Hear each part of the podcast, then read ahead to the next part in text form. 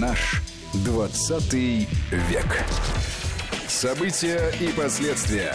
Факты и домыслы. Здравствуйте, уважаемые слушатели. В студии Вести ФМ Армен Гаспарян, Дмитрий Куликов и Гия Саралидзе. Приветствую вас, друзья. Здравствуйте. Приветствуем. Сегодня у нас э, такая тема. Э, сразу скажу, откуда она возникла у меня. Э, да, почему я предложил поговорить. Очень бурно в социальных сетях особенно обсуждались события в Чехословакии 1968 года. Я специально просканировал интернет-пространство и обратил внимание, что в этом же 1968 году случились очень такие знаковые события, ну, допустим, во Франции. Да, знаменитая студенческая революция, хотя никакая она не студенческая была, но все равно события 1968 года, ни слова об этом. И вот э, захотелось мне поговорить на тему о том, что же происходило в, ну, в той же Западной Европе э, после окончания Второй мировой войны. Что приводило вот э, к таким потрясениям, э, которые были там, возникновение различных движений, в том числе левых движений, которые со временем вообще превращались некоторые в террористические организации, да, такого левацкого толка. Давайте вообще начнем с того, Дим, что происходило после окончания Второй мировой войны в политическом поле европейском, например? Ну, Вторая мировая война реально разделила мир – да, то есть вот и Ялта и Потсдам это все-таки э, были договоренности о разделе мира. Другое дело, что э, Запад э, перечеркнул эти договоренности очень быстро, да, Фултоновская речь и объявление холодной войны, вот, э, де-факто э, было выходом из э, этих поствоенных договоренностей. Вот то, что касается Европы, вот ты вспомнил э, Францию, но на самом деле э, по-настоящему великий европейский политик Деголь и французский президент э, по-настоящему великий, вот, э, они закрывали его карьеру таким образом. Удивительным образом совпала эта революция, так называемая, парижская, со стремлением э, Деголя вернуть доллары в обмен на золото Э, в Соединенные Штаты. И он, э, ну, он это сделал, но карьеру его на этом закрыли. Да? Вот нужно понимать, что единственное, к чему э, привела эта революция, это к окончанию политической карьеры Деголя. Вот поэтому, наверное, ГИА и не обсуждает никто. Да? Ну, э, теперь, что такое, вот ты говоришь, левацкая? Это очень важная вещь, потому что, э, знаешь, вот, там, Советский Союз, коммунисты, социализм – но на самом деле за левацкими всеми этими движениями стоял капитализм и Соединенные Штаты. Это был их инструмент, а не советский. Вот это тоже очень важно понимать. Вот, и в этом смысле они не случайно, как ты правильно сказал, часто перерождались потом в террористические организации. Вот. А это, конечно, механизм управления. Вот. И занимались этим прежде всего американцы. Вот интересно, мы совсем недавно, Армен, с тобой в одной из наших программ говорили о Германии. И говорили как раз о левацких движениях, о многих. И говорили о недовольстве э, части молодежи, которая видела, что те люди, которые, собственно, запятнали себя во время э, Второй мировой войны, ну как, что значит запятнали? Они просто, кто-то в СС служил, кто-то просто был повинен в сотнях и тысячах людских жизней, в смерти людей – и вдруг они оказывались вполне себе респектабельными людьми, находились в политике, и это порождало такое сопротивление этому, чем очень удачно потом пользовались. Ну, это один фактор, да, и мне кажется, что он все-таки не главный в данном случае. После окончания Второй мировой войны, после разгрома э, Третьего Рейха по всей Европе прошло, условно, такое массовое отторжение от э, идей правых, от, от идей правоконсервативных, потому что все искренне считали, что именно эти люди запятнали себя вот теми самыми как раз а, военными преступлениями, и Европе нужен а, принципиальный иной вектор. Принципиальный иной это какой? Это, разумеется, а, Советский Союз. Мы многократно в программах говорили о том, насколько популярен в мире после окончания Второй мировой войны был красный проект. Но э, его нельзя же было э, воспроизвести ровно так, вот, как он был э, в Советском Союзе. Конечно, он случился с многочисленными отклонениями, связанными с капиталистическим э, вариантом развития Западной Европы, получил целый ряд э, при этом родовых травм, которые, разумеется, никто исправлять не собирался, а с каждым годом их становилось все больше и больше. Вот это, знаешь, такая маленькая раковая опухоль, которая потом просто поглотила э, весь этот организм изначально, в общем, вполне себе здоровый. И, конечно, к 21 веку это не имело уже вообще ничего общего а, с теми идеями, которые закладывались вот а, в это левое движение, ну, скажем, наверное, оно даже не сколько было коммунистическим, сколько, наверное, социал-демократическим. То, во что это вообще превратилось сегодня, это, конечно, позор страшнейший. И многие это признают. Ну, вот э, не случайно даже на последних выборах э, в Германии социал-демократы получили наименьшее число голосов поддержки вообще за всю свою историю. Потому что очень многие вещи, которые сегодня не нравятся обывателю, э, который, в общем, э, настроен в некоторой степени снова к возврату к такому консервативному, они именно и ассоциируют с социал-демократами. Поэтому такой вот и знаешь, массовый ренессанс э, правых консерваторов происходит теперь уже по всей Европе. Скажите, а вот э, с чем было связано то, что там в 50-х, э, 60-х годах такой расцвет различных да, организаций в Европе? Это Италия, Испания, Германия та же, да, ну, практически по всей Западной Европе расцветают движения, которые там кто-то основывается на маоистских, да, там, э, на маоистской теории, маоисты новые, троцкисты, анархисты, да, там, ну, их просто сон целый, огромное количество. Вот это, это что было? Ну, во-первых, победа Советского Союза в войне. Вот это сейчас там, да, я сегодня в эфире как раз работал, вспомнил, в Германии есть мнение, часть людей думает, что Германия победила. Вот это, это уже мы до этого дошли. Можете себе представить? Вот. Но тогда это было очевидно, да, кто уничтожил фашизм. Его уничтожил Советский Союз. В это же время «Спутник», «Гагарин», фестиваль молодежи и студентов. Авторитет советского проекта был очень высоким. И поэтому вот в этом процессе, который ты описываешь, там две компоненты. С одной стороны, тянуло к этому, да, и есть вот образец. С другой стороны, э, специально создавали такие даже утрированные формы, левацкие, вот, для того, чтобы эту ну, повлиять на эту конкурентность. Да? Вот, должен был появиться радикализм. Социализм, ну, там, социализм с радикальным лицом. Да? Вот, во многом эти группы создавали специально. Поэтому две, две части процесса. Да? Объективная, авторитет Советского Союза. Первая в мире социалистическая страна, победившая фашизм, запустившая человека в космос, ну и много-много чего еще. Это реальный авторитет. А с другой стороны, вот это искусственное действие, вот Армен же начал описывать, понимаешь, не так много они могли сделать, но они сделали. Они э, ведь Европу в принципе э, подавали как социальную, социалистическую альтернативу Советскому Союзу.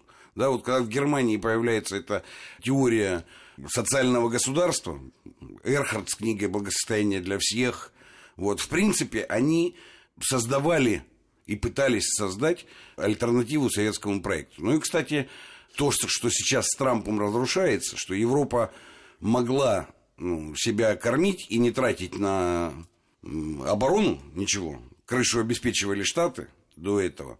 Вот. Э, во многом это, так сказать, для Европы было, конечно же, мощнейшим ресурсом развития. Сейчас, сейчас с этим проблема. То есть вот эта политика, в том числе и противостояние, идеологическое противостояние Советскому Союзу. Да, такое, да, с одной стороны, безусловно. какие-то социальные проекты да, для э, Европы. Армен, но вот... Э, ну, Советский Союз, давай честно скажем, тоже в стороне не оставался, потому что со времен, как э, Владимир Ильич заклеймил э, социал-демократов э, подонками Женевского болота, Суслов, как известно, в эту доктрину ничего не внес. Поэтому эсдеки э, проклинались откровенно, независимо от того, какой генсек был у власти. Это было, разумеется, при Сталине, при Хрущеве, при Брежневе и так далее. И, кстати, тот же самый э, Хрущев однажды в разговоре с Микояном сказал, что А они в Швеции-то почему социализм построили? Потому что знают, что мы под боком. То есть никто иллюзий-то не испытывал на этот счет. Ни в Западной Европе, э, ни в Советском Союзе. Другой ведь вопрос, что даже то построение э, условно альтернативы Советскому Союзу сопровождалось очень серьезной идеологической подпиткой. Об этом мы сегодня как-то уже не вспоминаем, но в 50-е, 60-е годы э, западноевропейская печать потратила немало сил для пиар-сопровождения именно этого продукта, сравнивая, как оно в Советском Союзе, под гнетом коммунистической партии, и вот как это можно сделать, когда западный человек абсолютно свободен и спокоен. Э, эти же многие статьи, они переводились э, на русский язык и публиковались у нас, даже э, в некоторых сборниках они занимали отдельное место. Это сегодня просто уже никто вспомнить не хочет. Почему? Потому что у нас же, как в 91 году, укоренилась точка зрения благодаря младореформаторам, что никакого социального государства, в принципе, быть вот не может. Да, надо строить а, абсолютно такое капиталистическое общество. Ну и в массе своей, конечно, это воззрение прошагало и до сих пор. Ну, э, нам-то в качестве там, Северной Европы до сих пор э, Помнишь, да, мы студентами были, да, да. шведский социализм. Шведский социализм, да. да. Если социализм где-то и был построен, да. говорили нам, вот он построен там именно. Вот оно, демократическое общество, вот они, э, вот оно, настоящее социальное государство и так далее. Это противопоставлялось, и вот в конце 80-х, начале 90-х это было очень явно. С другой стороны, совершенно непонятно, почему тогда мы не пошли по пути, э, это про младореформаторов я, э, по пути как, как раз там той же Северной Европы, хотя вот тут вопрос да, о Северной Европе и вот тот якобы социализм, который был построен, он на чем основан, за счет чего он Э, построен. Ну, понимаешь, а смотрят на Китай сейчас и говорят, ну да, Компартия, э, социализм с китайским лицом, а типа социализма-то нет никакого, да, в Китае. Это не так. Вот вообще ведь, понимаешь, ну, искать эталоны и образцы, это дело очень неблагодарное. Но мы не Швеция и не Швейцария. Мы Россия. И у нас ну, своя история, свой, свой опыт, своя культура и так далее. И, кстати, ну, вот, э, опять же, дурацкие вещи. Давайте не будем изобретать велосипед. Да? Ну, давайте не будем. А развитие-то в чем заключается? Оно же заключается в том, что люди призваны все время что-то изобретать. Но это, это магистральная линия развития человечества. Вот в том числе и в социальном плане. Ну да, там концепция социального государства – была рождена после войны, там, для Германии э, строили конкурентную среду по отношению к Советскому Союзу, да, она, наверное, устарела. Вот та концепция, как она тогда развивалась. Но это не означает, что нельзя думать и родить новую социальную концепцию. Эта идея же вечная, идея справедливости. Она стоит базово за э, всеми терминами там, социализм, коммунизм и так далее. Да? Вот. С другой стороны, не нужно крайности. Рая на земле никогда не будет. Да? Вот когда э, говорят, мы, у нас цель построить на земле то, что в другом мире находится, это неправильно. Всегда будут, конечно, проблемы, и всегда будет диалектически это все устроено, и плюсы, и минусы. Вот, поэтому спокойнее Спокойней не получается, Дима. Спокойнее не получается, потому что я недаром в самом начале программы ну, упомянул события в Чехословакии 1968 года, и ты абсолютно точно, Дима, сказал, что потому что сейчас это используется, эта конструкция, и вообще да, вот эти нынешний взгляд на те события, да, которые происходили, э, они ровно используются для против нашей страны. Да, там, понятно, платить и каяться и так далее. Вот эта вся формула, да, любые события в мировой истории, они вытаскиваются и под определенным углом э, подаются. Какие-то вещи, которые не хотелось бы обсуждать, они просто э, да, почему-то в, э, вот в этом поле дискуссионном просто не появляются. У нас сейчас новости. После новостей мы вернемся и продолжим нашу программу. Наш 20 век.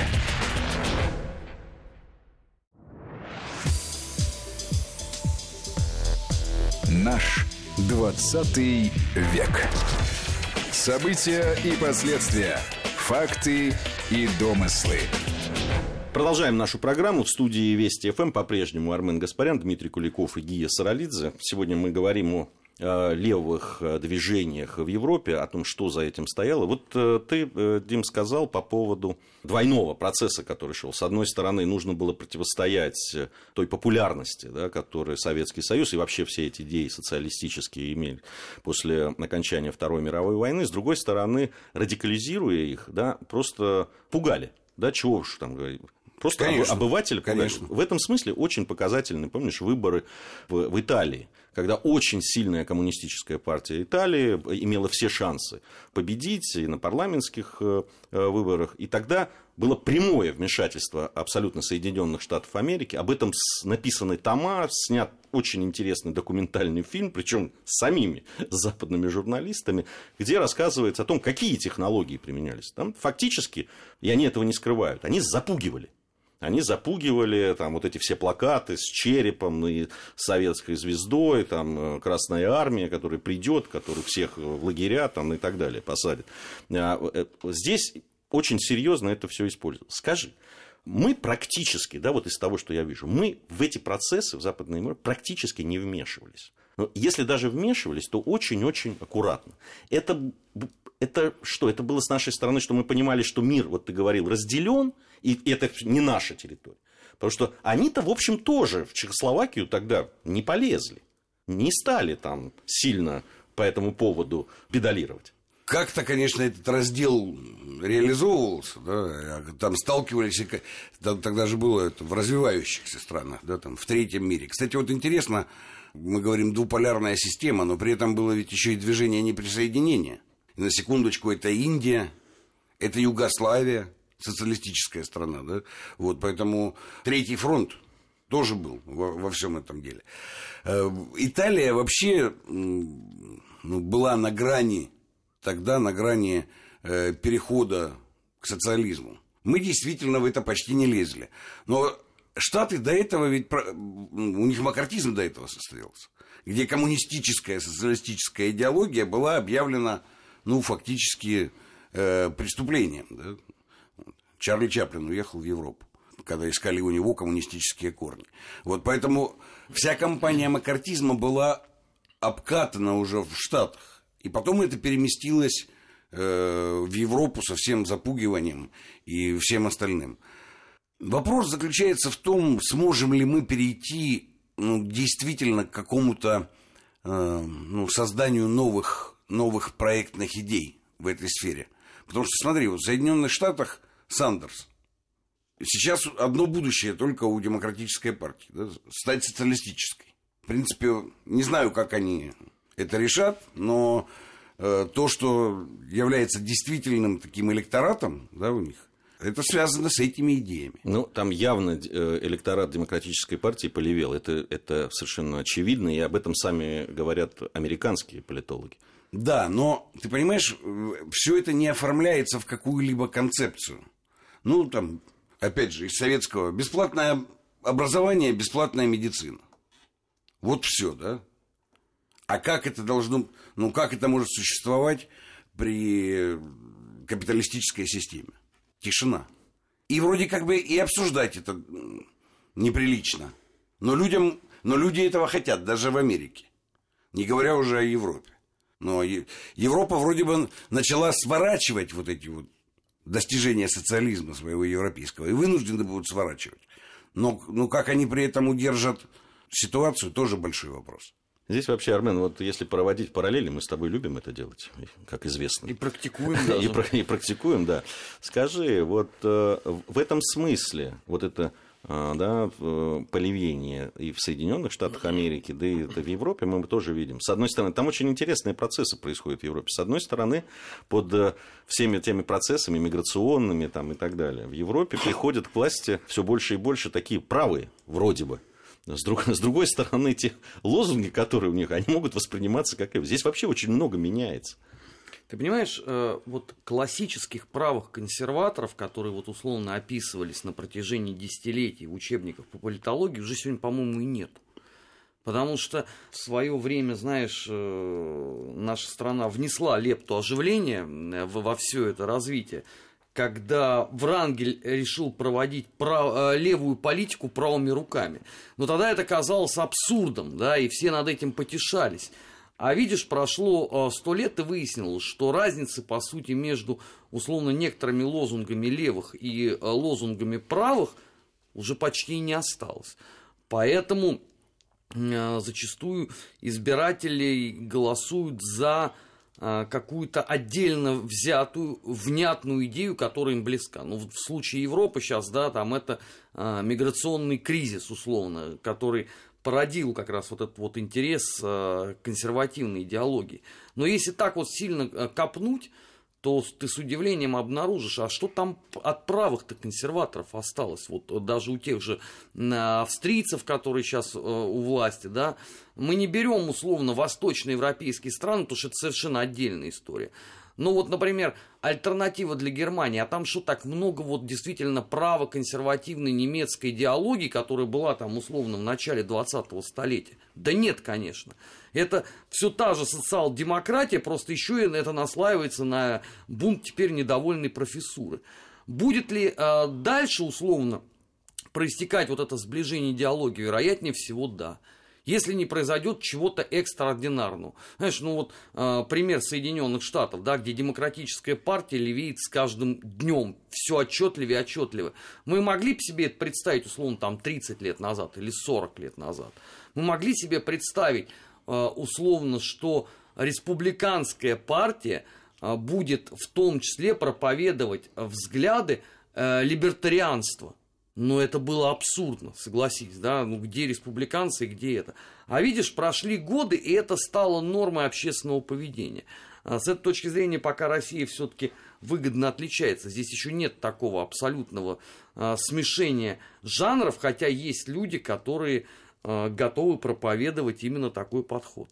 И меня это настораживает потому что у нас и так был достаточно серьезный перерыв в развитии политической мысли на долгие годы. Если сейчас это еще брать за основу европейский вектор, можно будет договориться до страшных. Вещей. Там брать, надо точно понимать, что там брать сейчас нечего. Да? В этом смысле, ну да, действительно, социализм, Маркс, извини, это же европейское изобретение. Но на этом все кончилось, больше брать нечего. Поэтому мы должны исходить из того, что подсмотреть нигде ничего не удастся. Скорее даже мы можем экспортировать. Мне, да. мне вот э, э, то, что сейчас сказал Армен, и то, что, Дима, ты сказал по поводу брать э, да, из, или э, что-то новое предлагать, мне кажется, наступает время, когда идеи, какие-то новые конструкции идеологические очень востребованы. Вот я, как раз у нас будет сейчас небольшой перерыв, я в следующей части нашей программы как раз предлагаю об этом э, поговорить, о важной этой составляющей, потому что э, вот тот разговор, который мы начинали с того, что происходило в э, там, конце 40-х, 50-х, 60-х годов, на мой взгляд, так как история в этом смысле циклична, как мы знаем, да, э, из курса истории, э, здесь э, хотелось бы поговорить, а что, что сейчас-то есть на этом столе, да, вот этом идеологическом. Небольшой перерыв, потом вернемся. Наш 20 век.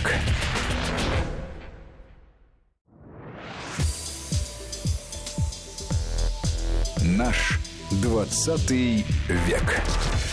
События и последствия. Факты и домыслы.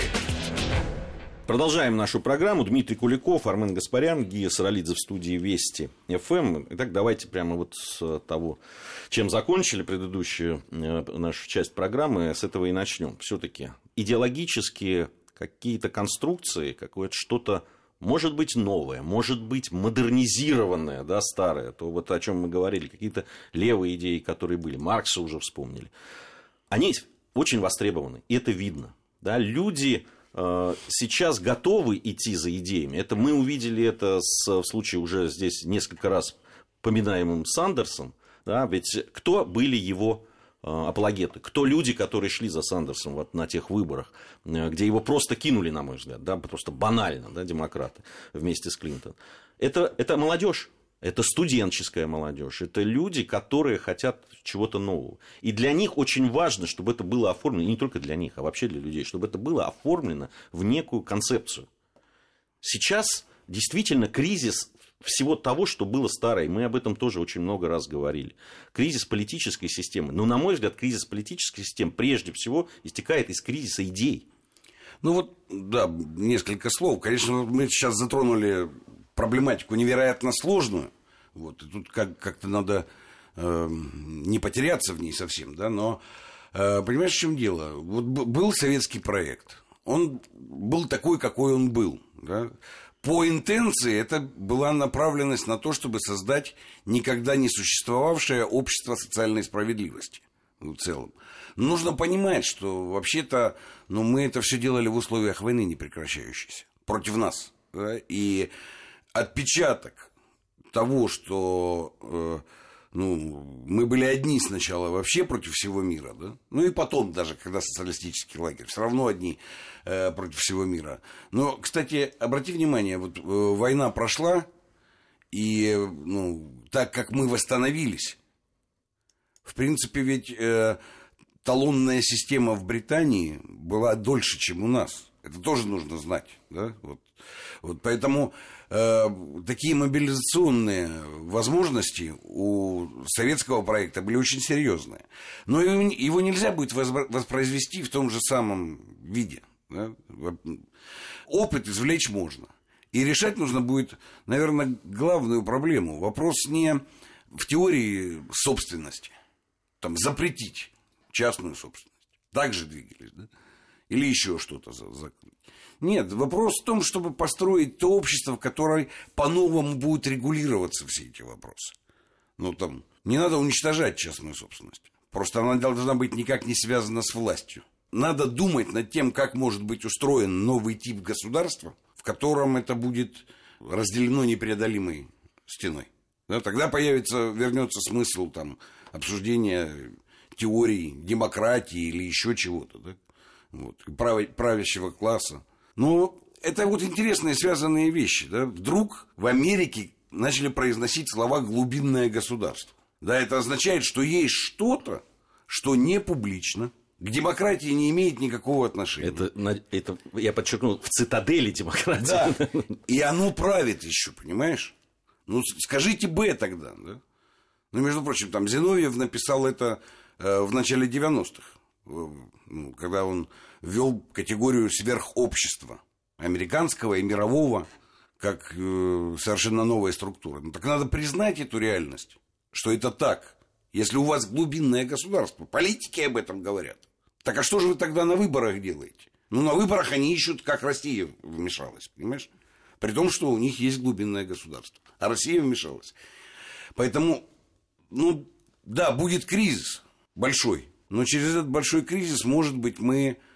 Он заставит нас, в смысле человечества, ну, назвать все своими именами и признать наличие проблем. Ну, а потом, потом может быть, что-то придумаем. заставят нас все-таки подумать над этим. А, Армен, вот по поводу э, конкуренции в вот в этой идеологии, в этом предложении да, людям. Как ты думаешь, э, э, насколько это сейчас э, с исторической точки зрения тех вот э, идей, которые уже были, насколько они могут появиться вновь на э, поверхности, да, те же социалистические идеи, Маркса, не Маркса, неважно. А больше брать идей неоткуда. А Сегодня у нас что? Наблюдается какой-то а, парад серьезных философских работ на Западе. А, У нас, может быть, э, написаны какие-то фундаментальные работы по развитию политологической мысли. Может, мы не знаем, может, Ну, есть. я не знаю, я вот смотрю, что предлагает Amazon в новинках, и что-то я там не наблюдаю, знаешь, э, условно, книг э, уровня там Шпенглера «Заката Европы», этого нету. Поэтому у тебя остается только одно. Необходимо перечитывать то, что было, находить там какие-то э, идеи, которые сегодня э, еще не введены в оборот, и стараться их э, инкорпорировать э, в нашу действительность. Причем это относится абсолютно ко всем течениям. Что к социал-демократам, что условно к консерваторам, что даже вот в Европе сейчас тоже это появляется партии националистов, хотя это невозможно сравнивать с теми партиями националистов, которые были в 20-е годы. Но все равно это каким-то образом э, будут переосмысливать, стараясь создать какую-то новую принципиальную идеологию. Потому что ведь сегодня, э, в том числе, вот э, Европа столкнулась с кризисом идеи. Это самое страшное. Ведь э, то, что нету политиков, ну, рано или поздно, наверное, они появятся. Да, это не будут Деголи новые, это не будет э, условно новый Вилли Брандт, это не будет новый Черчилль. Ну, какие-то фигуры а, равно великие с нынешней эпохой а, все равно будут. А вот то, что идеи нету никакой, куда двигаться, это а, гораздо больше вызывает опасения, и это гарантирует достаточно тяжелый и болезненный кризис. Ты знаешь, в чем-то даже сравнимый с кризисом идеологии, которая была в самом начале 20-х годов когда вот они объявили, что э, коммунизм есть э, злейший враг э, всего мира, а никакой реальной альтернативы на тот момент ему еще не существовало. Другой вопрос ведь то, что в результате они сделали, альтернатива оказалась еще более зубодробительным с точки зрения там, общечеловеческих ценностей, но тогда-то об этом никто не знал. Поэтому здесь, мне кажется, громадные риски стоят перед, э, в том числе, Западом. И отчасти и перед нами, потому что ведь э, не является секретом, что мы все время старались оттуда что-то вытащить. А даже вот, э, когда Маркс сегодня прозвучал, я вспомнил, что в 1937 году было одно из даже таких ироничных обвинений, что вы Маркса вздумали переписать на язык пролетариата. А, понимаешь, прошло 80 лет, но все равно ведь а, никуда это стремление посмотреть, что там делает а, Старый Свет, оно не делалось в умах, а, ну, теперь уже российской интеллигенции. Все равно сверяют часы именно с тем, что там происходит. Ну, вот и интересно, это же абсолютный факт, что в Соединенных Штатах Америки всплеск интереса к Марксу. В, во всех университетах, во всех... Преподают. Преподают преподают. Э, я помню очень хорошую фразу э, из еще романа, который, по-моему, в 60-е годы был написан, когда там описываются времена макартизма, когда человек, который преподаватель, профессор, который преподавал экономику, его, значит, выгнали из университета за то, что у него в теории, экономических теориях был теория Маркса в том числе. И вот он тогда вопрошал, а как? Как я могу Э, рассказывать о теории экономики, не упоминая Маркса. Да? Вот сейчас это становится опять очень актуальным, на самом деле. Пока, правда, за это не выгоняют из университета, наоборот, все это э, приветствуется и во всех этих э, курсах это присутствует. Но это говорит о кризисе действительно того, что сейчас есть. Еще совсем недавно, там, там 10-20 лет назад, никто не собирался обращаться к Марксу. Ну вот мы часто говорим кризис, кризис он должен быть осмыслен как кризис мысли. Извини за вот такое тавтологическое высказывание, да, потому что, ну да, вот Маркса стали преподавать. Правда, оно им поможет, неизвестно, да. Открытий-то ты там не сделаешь, ну, никаких. Что, ну, революция будет? Социалистическая в Соединенных Штатах? Вряд ли. Вряд ли, да? Но гораздо страшнее, конечно, у них же конец истории наступил. Они сами же про все это сказали, да, вот, ну, в 90-е годы. И все, конец истории. Он наступил. И смотри, как это все оправдывается. Идеи нет, в политике глубинное государство в образце демократии, в экономике, сегодня, опять же, говорили, долгов в мировой экономике в четыре раза больше, чем мировой ВВП, чем все, что человечество производит. Да? Вот. Как из этого выбираться, это тоже никто не обсуждает. Может быть, это надо сначала обсуждать, а потом после этого говорить, какой будет новый тип э, государства и как вообще нам всем к нему как-то перейти, так, чтобы не поубивать половину населения Земли при этом. А то и все. А то и все. Вот проблематика. Но это не обсуждают. Обсуждают разную ерунду.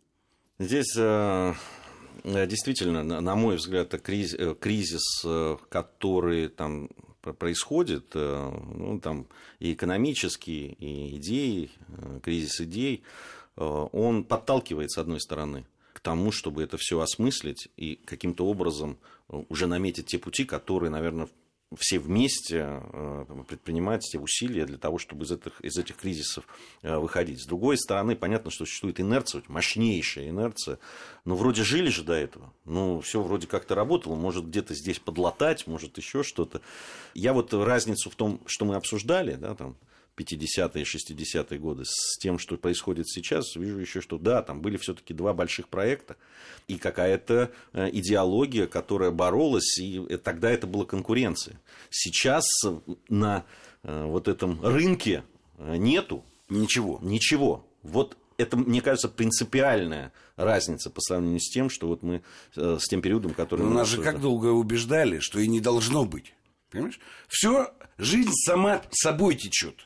Это неправда. Спасибо большое за этот разговор. Безусловно, мы его еще продолжим. Армен Гаспарян, Дмитрий Куликов, Гия Саралидзе были в студии Вести ФМ. Надеемся на скорую встречу. Наш 20 век.